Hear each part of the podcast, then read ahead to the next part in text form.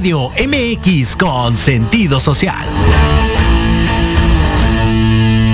Las opiniones vertidas en este programa son exclusiva responsabilidad de quienes las emiten y no representan necesariamente el pensamiento ni la línea editorial de esta emisora. Aprende, diviértete y gana. En tu programa, mejorarte. Soluciones prácticas de nueva generación. Porque en la vida lo que no mejora,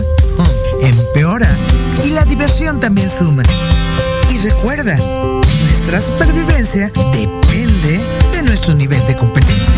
Comenzamos.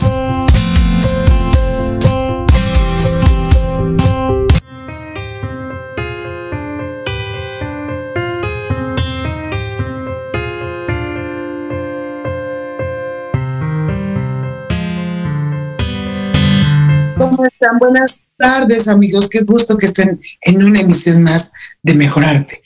Porque hoy tenemos algo muy especial. ¿A quién no le gusta la lectura? ¿A quién no le gusta conocer nuevos mundos desde diferentes espacios y tiempos en donde tú vas a poder encontrar cosas que tienen que ver con magia, con arte, con diferentes expresiones y además atesorarlas en una publicación.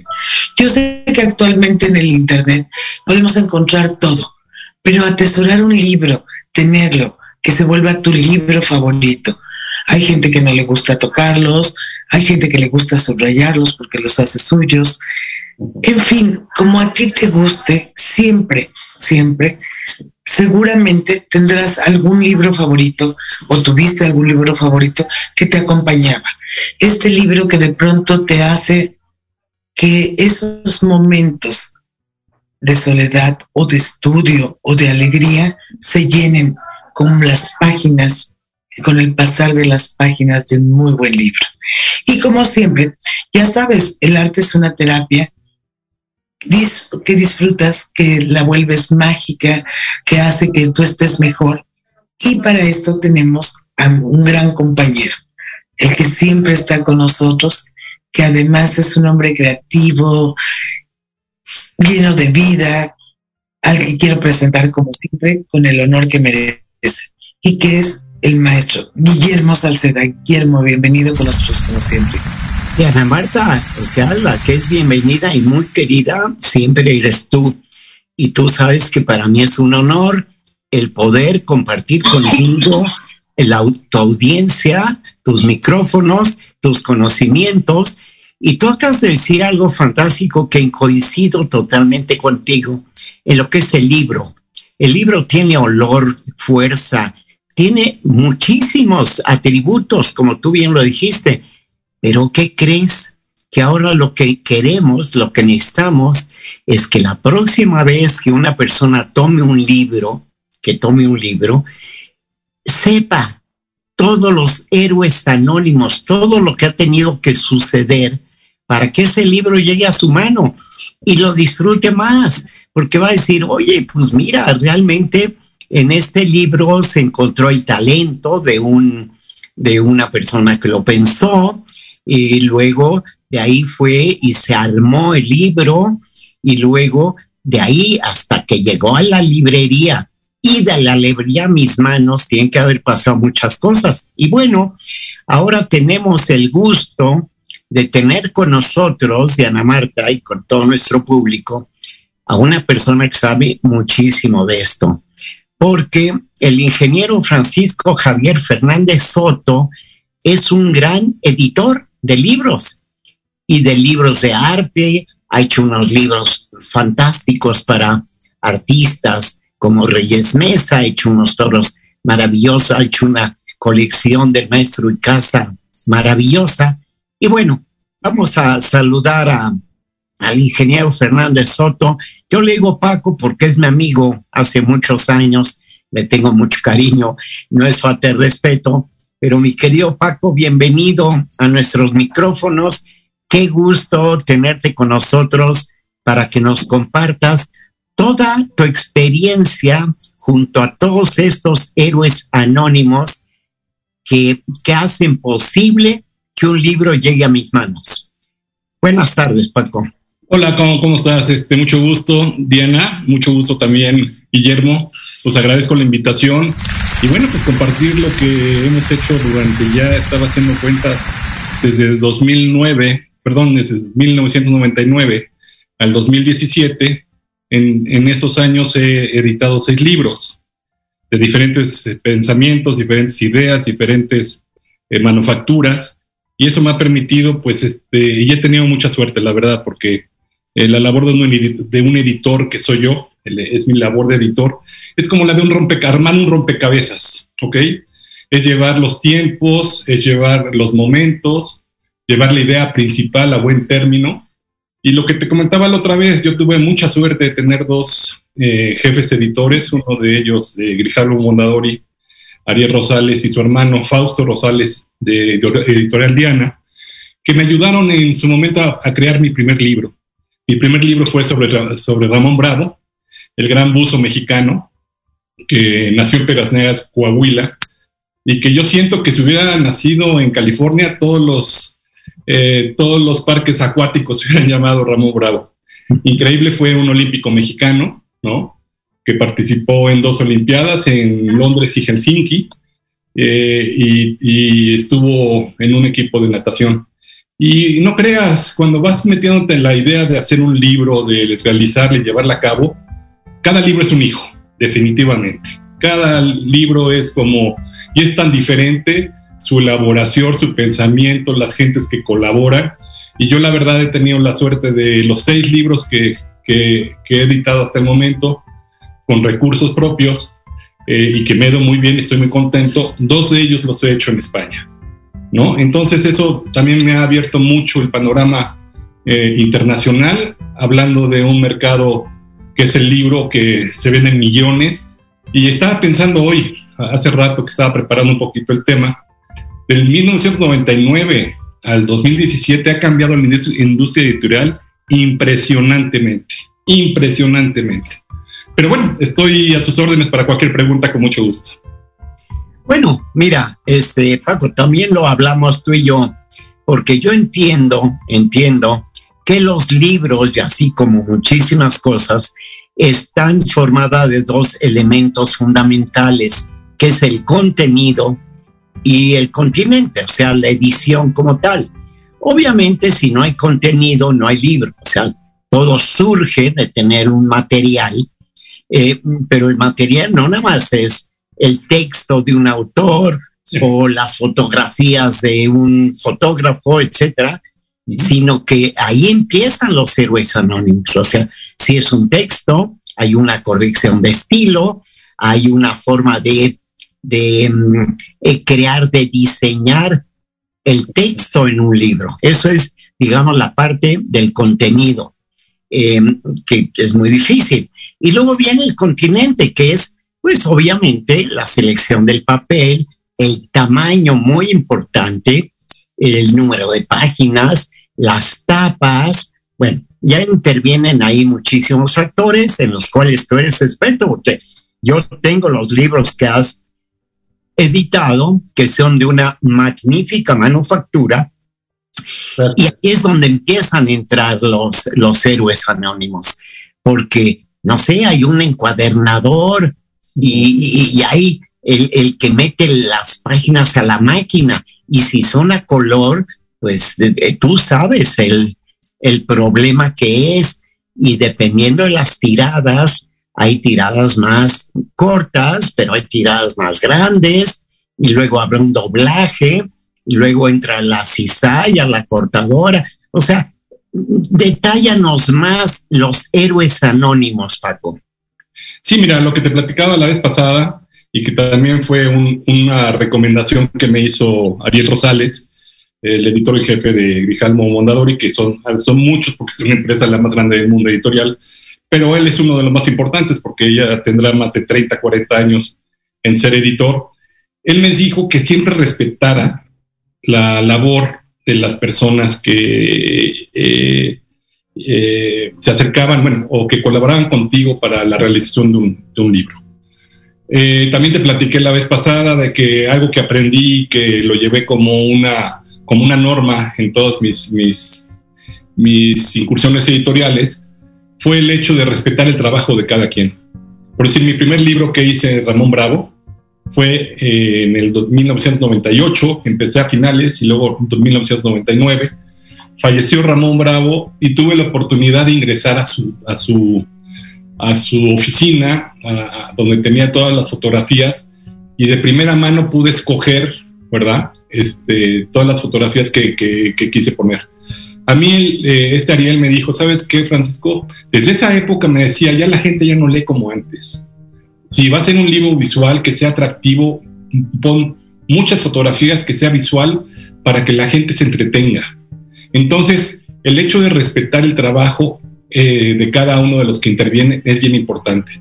Y en este caso te voy a hablar de la primera persona que viene siendo el diseñador.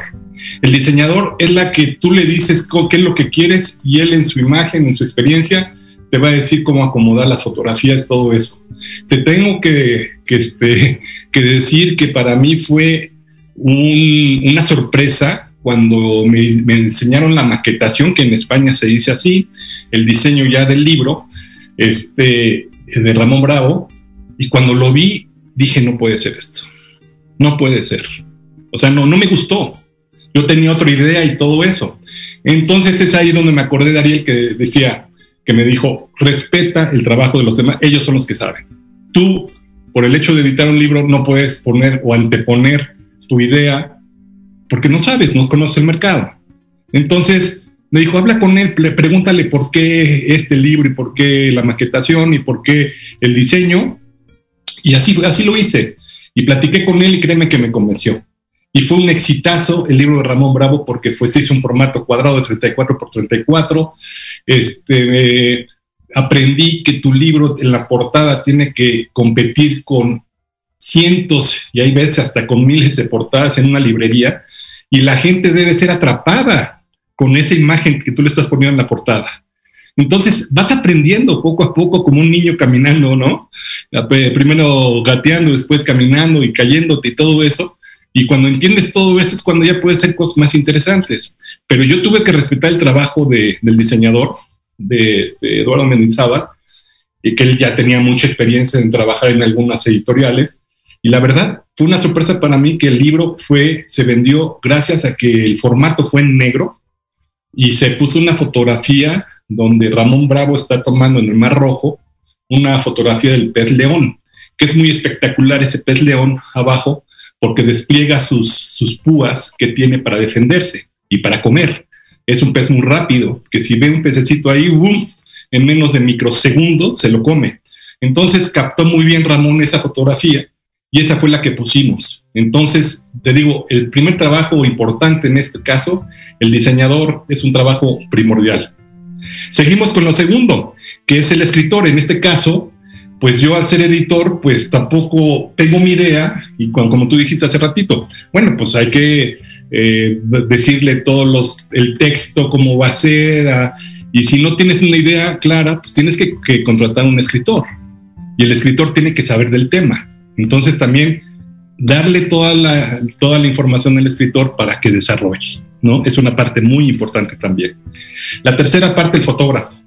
El fotógrafo es el, el llavero que llevas contigo a todas partes, ¿no? Que es la persona que, que va fotografiando los momentos, por decir el libro de Mercado de San Juan, este, Jorge Machain, que fue la, mi fotógrafo, que prácticamente es mi fotógrafo de cabecera, este, él iba conmigo y le decía, mira cómo ves, fotografíate esto, las gentes, las personas, eh, las frutas. Entonces él tiene que estar tirando cualquier cantidad de fotografías para que después en una selección fotográfica podamos escoger las mejores piezas. Entonces, estas tres partes son bien, bien importantes para la elaboración de un libro.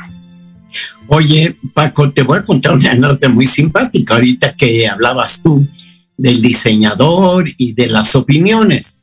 Yo hice un libro fantástico para la casa Microsoft eh, para celebrar sus 15 años en México y se escogió la obra del maestro Raúl Andiano, de un gran pintor, muralista mexicano. Y cuando presentamos la idea del libro, pues resulta que por un lado estaba la opinión del show Bill Gates, que era el dueño del niño, el papá del niño, y por el otro lado el maestro Raúl Andiano también. Y tuvimos que convencerlos a los dos de cómo debíamos hacer el libro. Entonces, ahí es donde yo estoy totalmente de acuerdo contigo porque me tocó vivirlo y gracias a nuestros diseñadores hicimos un libro que luego, fíjate, fue premiado en la FIL de Guadalajara. Era un libro fantástico. Eh, quiero decirte que fue un libro que se dedicó únicamente, se repartió entre los amigos y clientes de Microsoft. Nunca llegó a las librerías pero, pero fue un, libro fantástico. Pero fíjate qué detalle del diseñador, abundando lo que tú dices. Eh, eh, Raúl Anguiano comienza el libro diciendo, eh, yo siempre he pintado como todos los niños lo hacen, pero yo nunca he dejado de hacerlo. Un lápiz de color morado pálido es el juguete que mejor recuerdo. Bueno, el diseñador hizo todo el diseño de todo el libro en tonos de morado pálido. Claro, claro. Entonces, eh, ahí estoy recalcando la importancia de esos tres elementos. Pero lógicamente de ahí vamos a ir al taller. Cuéntanos qué pasa ya en el taller. Bueno, ya que se tienen esos tres elementos que acabamos de decir, pues entra el tema de la redacción. El tema de la redacción también es muy importante y ya con, la, con los textos, las imágenes, ya en la colocación de imágenes y textos es el diseñador gráfico, es, el, es donde ya entra él, ¿no? Donde ya ve no el, el, árbol, sino la selva, ¿no? Ya ve más o menos cómo va a quedar, ya va teniendo una, una idea de lo que tú le estás solicitando y todo esto. Después de eso viene el armado de páginas. El armado de páginas viene siendo la famosa preprensa, ¿ok? Donde este, tú tienes que ir revisando eh, eh, y cronológicamente, si son fotografías que van, eh, de, por en el libro de Ramón Bravo, que empezaba como nadador y toda su historia, pues tienes que respetar la cronología, ¿no? Para, para que vaya bien el libro. Y bueno, lo que hicimos acá, bueno, no lo hice yo, lo hice el diseñador, es que las primeras fotografías que puse las hizo en color sepia. ¿ok? Le dio ese tono antiguo, bonito, y ya después cogimos a la mitad del libro, ya le metió el color y todo eso, o sea, son cosas que hasta que no lo ves, no lo aprendes, ¿no? Entonces, bueno, pues ya después de eso es el armado de las páginas, la preprensa, y después viene un tema muy importante, que viene siendo cuál? La compra del papel. ¿Qué papel vas a utilizar? Hay infinidad, infinidad de papeles este, que si mates, que si brillantes, que si cómo lo quiero, que si semimates, qué gramaje. No, no, no, no, es un mundo, un mundo de papel. Y que no haya desperdicio, Paco. No, bueno, también tienes que comprar los pliegos que vayan de forma, conforme a que, a que tu maquetación eh, tienes que hacer cuántos te me van a salir para tener el mínimo desperdicio, eso tienes mucha razón. Y, este, y eso, pues todo eso se va elaborando poco a poco. La siguiente parte viene siendo el, en la preprensa. Bueno, no la preprensa, perdón, en las prensas. Ya en las prensas donde se está elaborando el libro, ya donde se va pasando esos tres, cuatro, cinco pasos que ya llevamos, el que hace las placas va, colocando las tintas en las máquinas, ¿no? Y coloca el papel en la máquina, o sea, el prensista es una es algo que, no, que, es un trabajo increíble porque tiene un conocimiento de meter la tinta la, y va sacando poco a poco y va corrigiendo. Y te digo, ahora automáticamente se hacen las cosas mucho más fáciles porque todo es digital. Pero me estoy recordando y me estoy yendo al libro de Ramón Bravo que fue en el siglo antepasado o pasado, ¿no? En donde ahí tenías que hacer todo prácticamente y donde no existía el mundo digital todavía ni las cámaras digitales y todo era con obturación, obturador, el fotógrafo, cuántos minutos le das, cuánta luz, o sea, todo un trabajo editorial, o sea, no cualquiera podría hacer un libro en esas fechas. ahorita, créeme que hay una empresa, eh, eh, no me acuerdo el nombre, eh, a ratito me, me acuerdo, pero hay una empresa en Estados Unidos que tú le puedes mandar tu texto, las fotografías, y es, una, es un libro bajo demanda que te lo hacen en dos días. ¿Y qué cantidad? sí, lo hablé contigo el otro día, hombre. Actualmente por Rúa te lo hacen una hora. Sí, claro, claro, no, pero aquí te estoy hablando de ejemplares que puedan ser de 3, 5, 10 mil ejemplares. O sea, todo ya es por computadora. Sí, pero eh, tú y yo estamos hablando de libros de arte, colega. o sea, de, un libro de arte. o sea, en, lo que tú eres especialista. ¿Perdón? Hablando de libros de arte, a mí me gustaría mucho que nos dijeras ¿Por qué crees que es importante que la gente siga teniendo y coleccionando libros? Porque yo me acuerdo que yo, toda una época, bueno, no había el internet, tenías que ir a una biblioteca biblioteca, tenías, convivías con los libros, porque además los libros usados, no sé si te pasa que tienen un olor y un sabor de la gente que los ha visto, y es maravilloso. O sea, el olor al libro ya usado también es increíble. El nuevo es tuyo y lo haces y lo manipulas como les estaba diciendo, pero el libro usado también tiene su encanto. siento que los jóvenes han perdido esta ilusión por el libro. ¿Qué les podrías decir tú acerca de que tuvieran sus libros, que los volvieran a atesorar, que los tuviéramos como nosotros los teníamos en nuestro librero y podías sacarlo, tomarlo, compartirlo y es más, hasta presumirlo, porque las ediciones tuyas son, son de presumir. ¿o no? O sea, presumir en tu biblioteca y que las vean. Sí, fíjate que es algo muy bonito eso cuando hoy precisamente tengo una, un desayuno con el presidente de la Federación Mexicana de Golf este, el ingeniero Fernando Meyer, donde le fui a proponer mi libro este, para un torneo que va a haber el próximo mes de abril. Y platicábamos de eso, platicábamos de la importancia del libro. Eh, eh, mucho tiene que ver la cultura, mucho tiene que ver la educación que tienen nuestros hijos.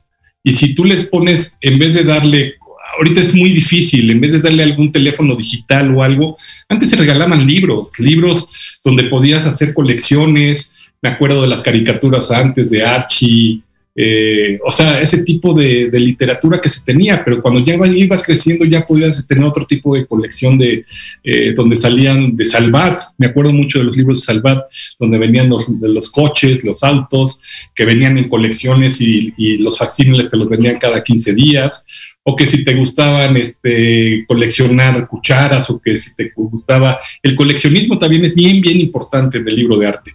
Pero hablábamos eso con, con este con este Fernando, de que el libro tiene que ser una parte importante en, tu historia personal. O sea, eh, me doy cuenta, él me decía, ¿sabes qué, Francisco? Tu libro, eh, cuando fui presidente de la Asociación del Valle de México, este, pues me hizo favor de comprar unas 100 ejemplares y me di cuenta que la gente este, no lo quería para él, para conservarlo él, sino lo quería para regalar. Eso es lo que mejor te puede pasar como un editor.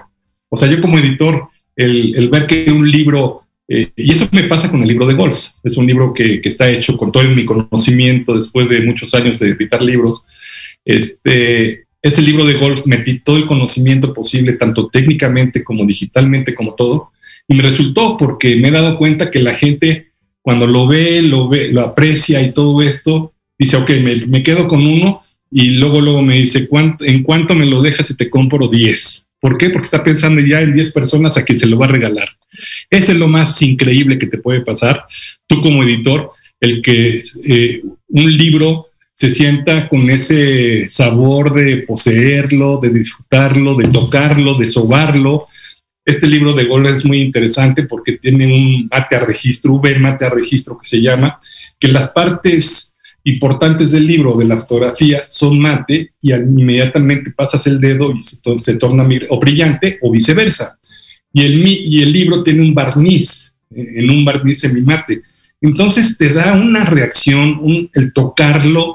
Yo disfruto mucho cuando la gente lo toca, lo ve, lo abraza, va pasando la página y todo, porque el libro hay que tocarlos, hay que olerlos, hay que disfrutarlos en toda su dimensión, porque pues, es lo que eh, hasta que haya el último hombre en la tierra, se va a tener la oportunidad de que lean tu libro, ¿no? Oye, Paco, a ver, ¿y qué sientes cuando gentes como yo ponen el libro en un atril? porque acuérdate que a mí no me gusta que un libro esté plano o esté metido en un librero. El libro tiene que estar en tercera dimensión, tiene que formar parte de lo que es el, ambiente de tu casa y te consta cómo, se, cómo luce tu libro en un atril. Sí, definitivamente. Ahora sí que el libro es para enseñarlo, para, para presumirlo, para disfrutarlo. Y sí, cuando tú lo pones en una trip se ve en toda su dimensión y es cuando llama la atención que se acerca la gente a verlo, a disfrutarlo y todo esto, que también es importante que se vea abierto para que la gente empiece a ojearlo, ¿no? Y a disfrutarlo. Esa es el, la parte importante, ¿no? ¿Verdad que sí? Oye, antes de que otra cosa pase, porque en unos minutos nos vamos a un corte, si quisiera, debes de tener un website, un lugar donde puedan ver todo lo que estás haciendo, para que Lupita en cabina nos lo pueda poner en la cintilla del programa. Ok, lo que vamos a hacer es que ahorita estoy en reconstrucción de mi página y si me das oportunidad, me comprometo con ustedes a que les voy a pasar su, este, un, un archivo donde puedan ver todos los libros. Afortunadamente, me vas a decir qué sangrón es este tipo, pero todos mis libros están agotados. Gracias a Dios. No, Oye, pero, dime, dile, Lupita. ¿Cómo, comunicarse contigo? Dime, Guillermo. Pongan mi correo electrónico, Lupita, por favor, y yo la hago de enlace con, con Paco. Sí, claro. O sea, todo aquel que quiere información de los libros, vamos a hacer algo. Paco me lo va a mandar a mí, a mi, a mi cuenta de correo, y yo lo voy a compartir con las personas que quieran. Lupita, si pones que es gmail.com, yo me comprometo a hacer el, puente eh, con, con, con ingeniero Fernández Soto, ¿ok? Y además otra cosa importante, Guillermo, que mucha gente de nuestros amigos que nos escuchan, precisamente lo que buscan también es estar en el tema de poder saber cómo poder entrar en el mundo editorial. Jóvenes que de pronto no saben y les va a servir, les está sirviendo mucho esta plática para saber qué, qué conlleva el mundo editorial, cómo pueden tomar consejo de alguien que es exitoso, porque verdaderamente ese libro de golf que compartimos, que por cierto, en una reunión maravillosa en tu casa, por tu cumpleaños, que seguiremos festejando todo el tiempo, porque sabes que eres mi hermano, mi amigo y te admiro, pero está increíble tocarlo, como él dijo, es, es una es una emoción grandota, sea por la calidad que tiene. Y así que amigos, ¿Qué les parece si mientras les, les comento antes de irnos al corte y regresar, que Capital Silicio ganó en una de las páginas de todo esto, o sea, de las diferentes páginas donde hay música, como el grupo más importante del momento, que van a poder saber de él dentro de poco, les tiene muchas sorpresas. Entonces vamos a escuchar a Capital Silicio y también otra cosa importante, en la sala Manuel M. Ponce este domingo va a haber un concierto maravilloso precisamente de, ¿cómo se llama?, del maestro Joseph Olechowski, que es Bellas Artes que está regresando otra vez a este a los escenarios con público en vivo y que es con con Encarnación Vázquez, con este, es la Serenata Veneciana, con el maestro Joseph, y que es este domingo que viene 20 a las 6 de la tarde, que no se lo pueden perder en la sala M. Ponce. Y que yo creo que ahí nos lo vamos a acompañar todos a Joseph, que además este, pues es un gran artista y un gran pianista a nivel mundial. Entonces, ¿qué les parece? Vamos a un corto y regresamos. Adelante.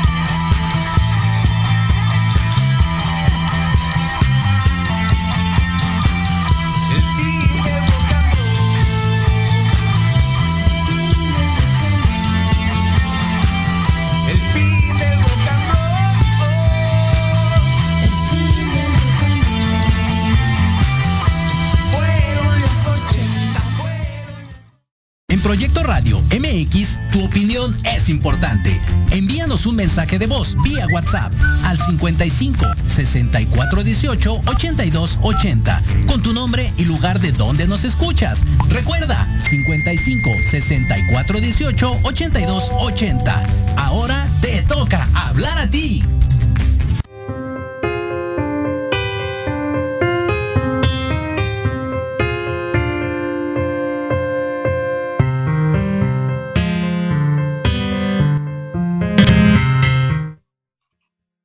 Amigos, regresamos a tu programa Mejorarte con esto del fin del rock and roll de Capital Silicio.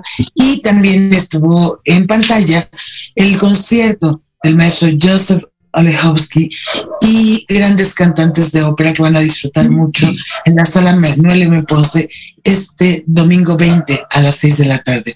No se lo pierdan, por fin regresamos y regresamos para estar con la familia, de disfrutar de un buen arte en una sala maravillosa que además gracias al patrocinio de Bellas Artes, la entrada cuesta 20 pesos, Guillermo, Francisco, ¿cómo ven?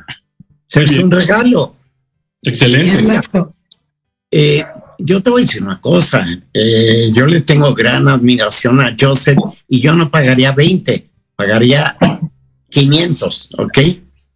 O sea, no, no, es que es maravilloso, mira, es tener acceso porque Joseph es un genio, o sea, es un talento especial para la música.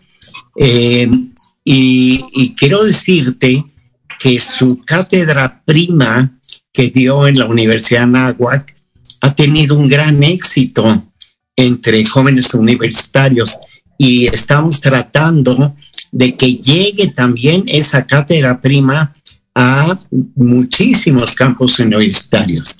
Creo que vale mucho la pena. Paco, estás invitado. Muchas gracias. Ya sabes, el domingo a las a las eh, seis de la tarde, sala Seis de la Manuel tarde. M. Ponce. Perfecto. Muchas gracias. Y de belleza. Entonces- sí, sí es importante porque además esta cátedra prima que además tú has promocionado y fue una idea maravillosa, o sea, como diría Leonardo, brillante, este, que logra que cambie el concepto de los jóvenes hacia la música clásica y entiendan desde Federico Chopin y dentro de toda su cultura po- de Polonia, de este gran pianista, un gran concertista y compositor, es hace que los jóvenes vean esta música como algo vivo y no como música muerta. Entonces Sí, tienes claro. toda la razón. No, y es que además los clásicos eh, eh, ahí están, pero para mí tan clásico es Chopin como José Alfredo, como todo el mundo, o sea, son clásicos porque los sigue la gente, están al gusto de la gente. Pero vamos a, a- a terminar eh, con nuestros héroes anónimos, porque Paco, ok, ya tenemos el libro, y tú acabas de decir algo clave. El editor lo que quiere es que llegue a la gente, que la gente lo vea, lo disfrute. Sí, pero para eso necesitamos otros héroes anónimos, que es el distribuidor y luego las distribuidoras, o sea, la librería.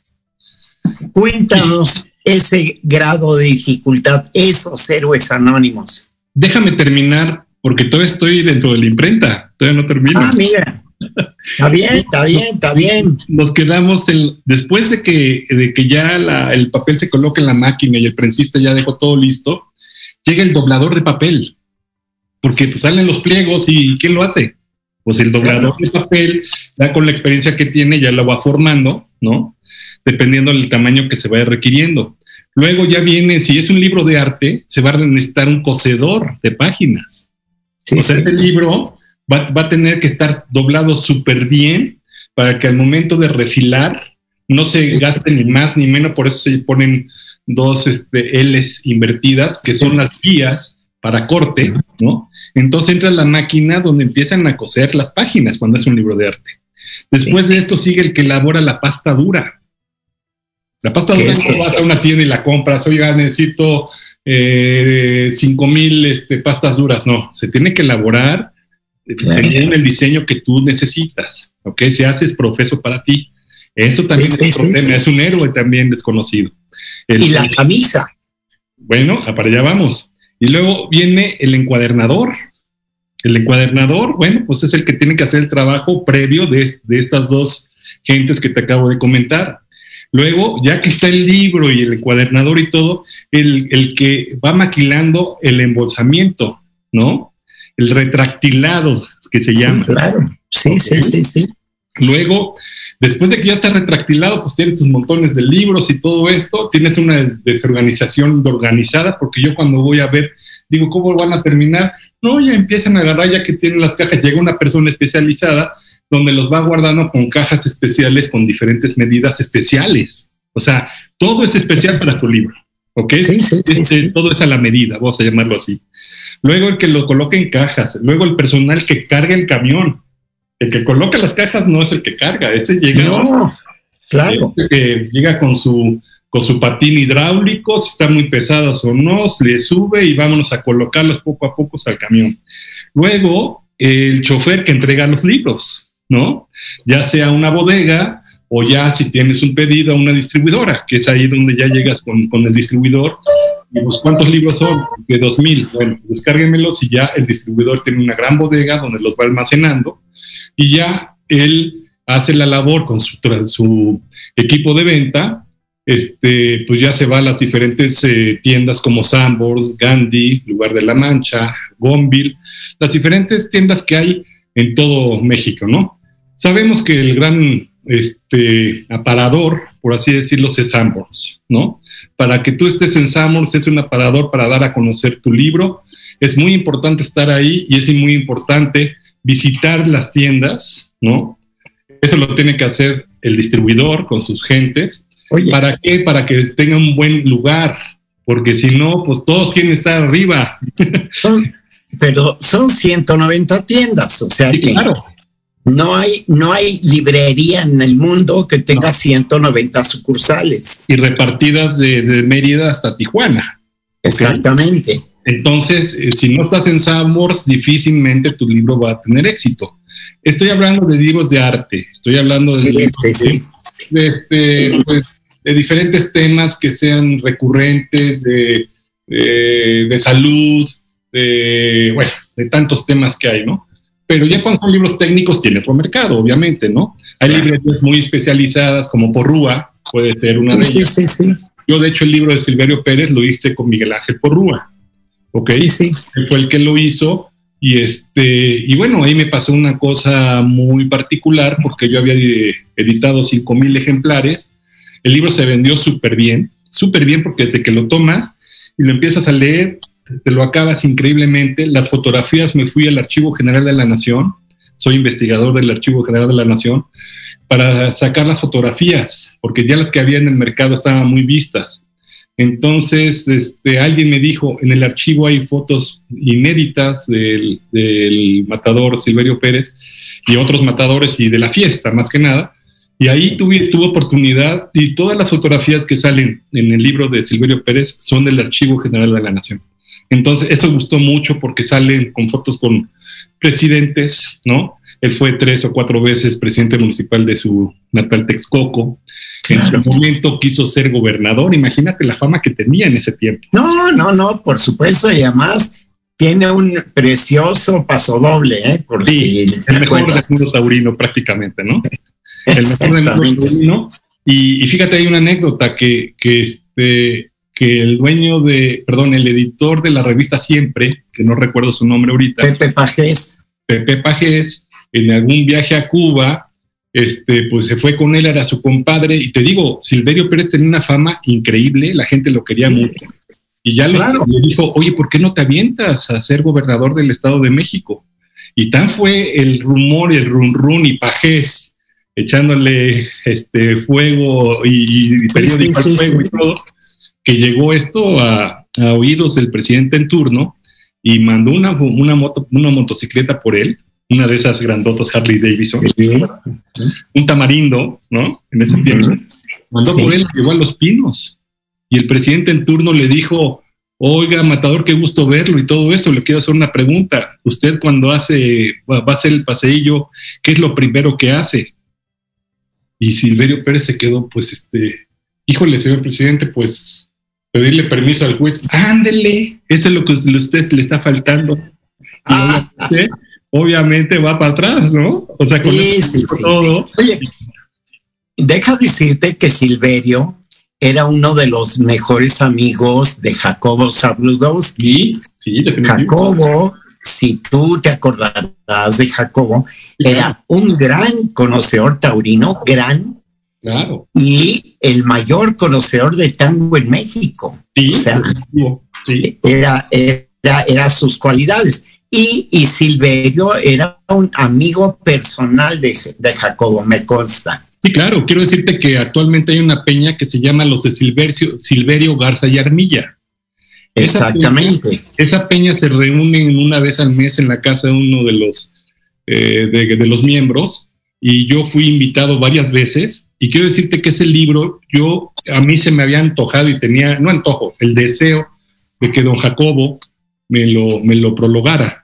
Y cuando en una comida en la casa que tuve, platiqué con él precisamente de ese, de ese tema y me dijo, mira, Francisco, la verdad, quiero decirte que no puedo hacer el prólogo de tu libro porque tengo un contrato firmado con Radio Centro donde me prohíbe este, intervenir en otras eh, cuestiones editoriales donde él, ellos no. Sí, ya, ya había dejado, ya había dejado Televisa Exactamente, pero se había juntado con Radio Centro y había este sí, sí, sí, claro, con, con Pancho Aguirre. Con Pancho Aguirre. Entonces, en ese momento yo dije, tuve que prender una segunda, una segunda veladora y fui el domingo a los toros y volteando vi al obispo Nesimo Cepeda, que en paz descanse, que hace poco acaba de fallecer.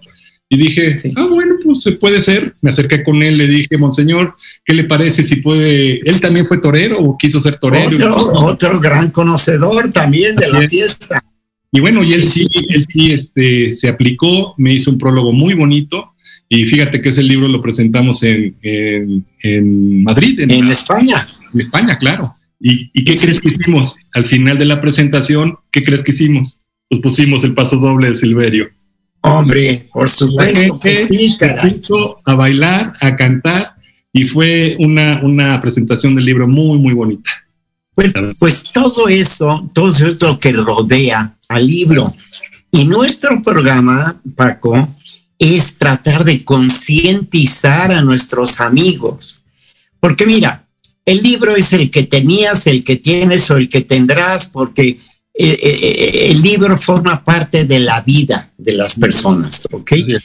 Y, y entonces la idea es, además de, como dice Diana Marta, que la gente se interese y quiera hacer algo en la industria editorial, que es muy importante, porque yo te voy a decir una cosa, mira, hay varias generaciones, eh, te lo digo porque mi generación quiere oler la tinta del libro, pesarlo, sentirlo, ver el tipo de letra, que es otra cosa muy importante, seleccionar el tipo de letra, porque el tipo de letra te da el volumen del, del libro.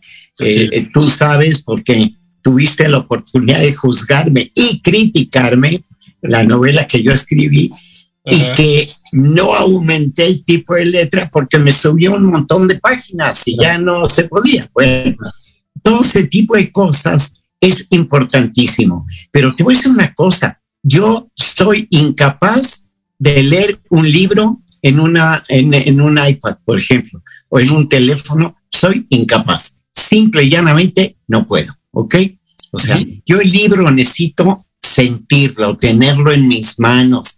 Este, y como dijo Diana Marta, que luego forma parte, antiguamente todas las librerías, yo le aconsejo a la gente que vaya a la Biblioteca Nacional, que ahora está en, en eh, donde era, donde era una, una famosa, este, fue penitenciaria y luego fue este eh, eh, tema de, de, los conscritos, etcétera, en la ciudadela. En la ciudadela, tú sabes que muchos, muchos autores donaron su biblioteca a, la, a la Biblioteca Nacional. Entonces en la ciudadela han recreado los estudios de cada uno de esos artistas. Entonces, y bueno, ya sabes que el maestro Monsiváis donó al Museo del Estanquillo, el museo donó su, eh, todas sus, eh, sus eh, su biblioteca, y así como eso hay muchísimas bibliotecas importantísimas que, que se han donado. El libro sigue y seguirá siendo fantástico. Y déjenme decirles algo. Eh, yo siempre, unos minutos antes de, que concluya nuestro programa, invito a nuestra audiencia, la gente que nos hace el favor de acompañarnos, a que nos vean y escuchen el próximo miércoles a las 7 en punto, incluido tú, mi querido Paco, porque vamos a tener un programa muy curioso. Mira, vamos a entrevistar a un cónsul de México en el extranjero, porque tú sabes cuál es la diferencia entre la embajada y el consulado. La embajada atiende los asuntos de México y el consulado atiende los asuntos de los mexicanos. Bueno, entonces hay miles, cientos y miles de héroes anónimos que atienden los problemas de nuestros conacionales en el extranjero. Entonces vamos a tener el gusto de charlar con el cónsul Rodolfo Gilantán, que es nuestro cónsul en Little Rock, Arkansas, y algunos invitados de él, para que nos cuenten qué labor realizan estos héroes anónimos a favor de nuestros conacionales y cómo de repente se vuelve importantísimo el consulado en Rumanía y por qué se vuelve importantísimo, pues el, consulado en cualquier parte del mundo donde tengamos conacionales. Ese va a ser nuestro próximo programa al cual quedan todos invitados. Diana Marta, ahora tú cuéntanos. Pues que les cuento que tengo que hacer una gira por Colombia. Voy primeramente a Bogotá tengo, como tú sabes, soy conferencista de temas sociales, de campañas sociales importantes como la verdad acerca de las drogas, mujer, vida y eje social, que por cierto, hablando con estos dos caballeros maravillosos que tengo aquí, les comento que sí es en favor de la mujer, que sí es por todos los derechos, pero es a favor de no guerra entre el hombre y la mujer, porque el hombre y la mujer somos complemento todas las personas somos complemento y podemos hacer un mundo mejor. Entonces no voy a estar un mes. Y obviamente yo le estoy pidiendo así de corazón a Guillermo, mi gran amigo y hermano, que él se quede con el programa este tiempo. Pues será un honor, pero oh, te voy a decir algo, va a seguir presente porque va a estar junto a mí en corazón, alma, corazón y vida. O sea que desde ahorita te digo que tú vas a estar presente en el, en el programa eh, eh, de cualquier manera, eh, ahorita acabas de decir algo clave. Permíteme un segundo, Paco, de, no se me va la... Ya estoy en la edad en que tengo que agarrar la, idea. Mira, acabo de decir algo clave, Diana Marta. Desde que nacemos nos encasillan. Niño, niña, ¿ok? Bueno, la base de este programa de los héroes anónimos es hacerle ver a la gente que somos complementarios, hombres y mujeres. Hay héroes y heroínas anónimos que nos complementamos, no somos competidores, somos complementarios, abundando lo que, lo que tú dices. Ahora sí, Paco, dinos. Ah, muchas gracias. Bueno, pues ahorita que decías que vas a entrevistar al cónsul, que tú ya sabes que yo tengo una amistad interesante con el rector, ex rector de la, de la Universidad Nacional Autónoma de México, el doctor este, Juan Ramón de la Fuente. Eh, él, eh, muy poca gente lo sabe, pero es un taurino, eh, pero bueno, cada, cada tarde iba con su esposa, con su suegro, con sus hijos cuando vivían aquí en México, y ahorita orgullosamente es nuestro embajador en México en la ONU, y está teniendo un papel preponderante, ¿no? Muy importante. Y, pues está, preside la seguridad. Exactamente, es uno de los miembros más muy importantes de, de, esa institución. Y quiero decirte que también tuve la dicha eh, eh, de presentar el libro de Trazos de Vida y Muerte, que fue el primer libro que, que, que imprimí en España en el 2005, eh, en un día muy importante que para ti te va a mover un poquito tus, tus ciernes, ¿no? Este, que fue el 15 de mayo el 15 de mayo, que es la festividad de San Isidro. San Isidro. Exacto, que es la fiesta que se celebra en San Isidro todos los años. Claro. ese, día, ese día se terminó de imprimir eh, el libro de Trazos de Vida y Muerte, que viene siendo la antología de los toros en México y España, que fue mi primer libro de arte, que para sorpresa mía, después de presentarlo junto con el doctor, libro y tener una gran audiencia, en el Salón Antonio Bienvenida, donde se presentan las cosas importantes ahí en, la, Plaza de las Ventas, Bajando de ahí se acerca un señor y me dice, señor Fernández, ¿usted es el editor? Sí, usted tiene los derechos, sí. ¿En qué hotel se está quedando? En el Yabani. Ah, bueno, ¿le parece que le lleve el contrato para que su libro se venda en el corte inglés? Así fue. Maravillosamente. Oye, este Paco, mira, eh, nos queda un minuto de programa y yo quiero aprovechar para desearle a Diana Marta el mayor éxito imaginable en tu gira por Colombia. Ya sabes eh, que te deseamos, no te doy, te deseo suerte porque ya la tienes, porque tienes la virtud de que lo que tocas lo, lo bordas, lo haces muy bien. Pero quiero aprovechar los últimos minutitos del programa para desearte éxito y suerte, hermana. Muchas gracias.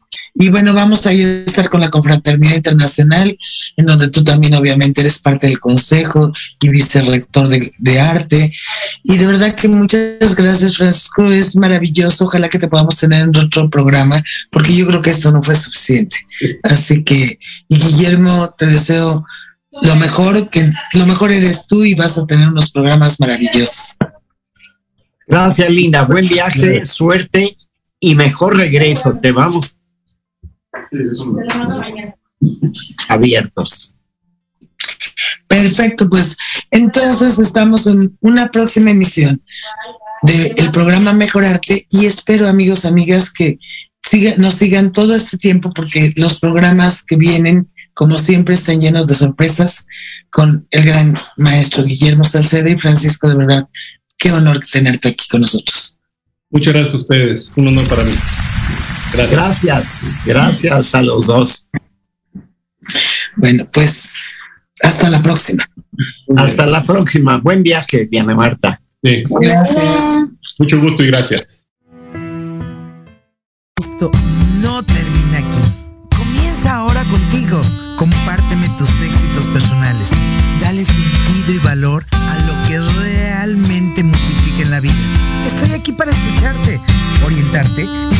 tus sugerencias en Facebook, arroba Diana Marta Calleja. Nos escuchamos el próximo miércoles de 7 a 8 de la noche en Proyecto Radio MX.com. Estás escuchando Proyecto Radio MX con sentido social.